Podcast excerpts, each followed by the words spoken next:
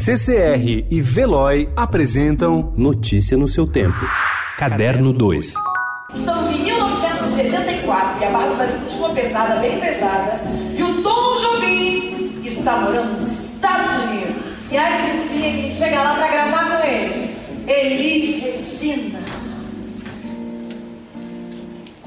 Musical Grandes Encontros da MPB celebra as composições que nasceram de um trabalho conjunto. Em aproximadamente 30 músicas, o show teatralizado celebra o trabalho nascido de encontros, como por exemplo entre Elis Regina e Tom Jobim, Cazuza e Frejá, Marisa Monte, Carlinhos Brown e Arnaldo Antunes, além de nomes mais atuais como Johnny Hooker e Lineker.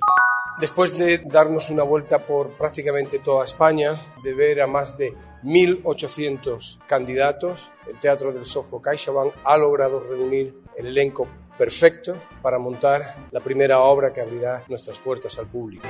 Y 5, 6, 7 y 8. Vestindo uma camiseta preta desbotada, Antônio Bandeiras conversa com um grupo de 16 atores e 20 atrizes numa espaçosa sala. Sem esboçar irritação ou nervosismo, ele comanda o ensaio do musical A Chorus Line. O espetáculo marcou a inauguração na sexta-feira do Teatro Sorro Caixa Bank, em Málaga, no sul da Espanha, cidade natal do astro. Bandeiras, que vive o personagem Zek, coreógrafo e diretor do musical, tem uma interpretação generosa e intensa. Perto de completar seis décadas de vida, seu vigor físico impressiona.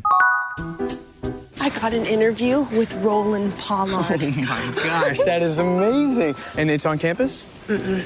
It's in Manhattan contando a história de um casal que acaba afastado quando passa um fim de semana em Manhattan, um dia de chuva em Nova York, traz Woody Allen lidando com uma série de temas abordados em trabalhos recentes. Em um fatídico sábado chuvoso, Gatsby vaga pelas ruas esperando Ashley, enviada para o local para entrevistar o famoso diretor Roland Pollard. Enquanto a jovem se vê perdida em encontros de Hollywood, passando a tarde com o roteirista Ted Davidoff e o astro Francisco Vega, Gatsby reencontra a irmã de sua ex-namorada Shannon e esbanja sua melancolia romântica pela cidade.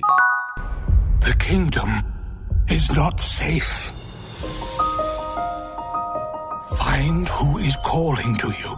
They may have answers. I'm going with you. Anna? No. Excuse me, I climbed the North Mountain, survived a frozen heart, and saved you from my ex boyfriend, so, you know, I'm coming.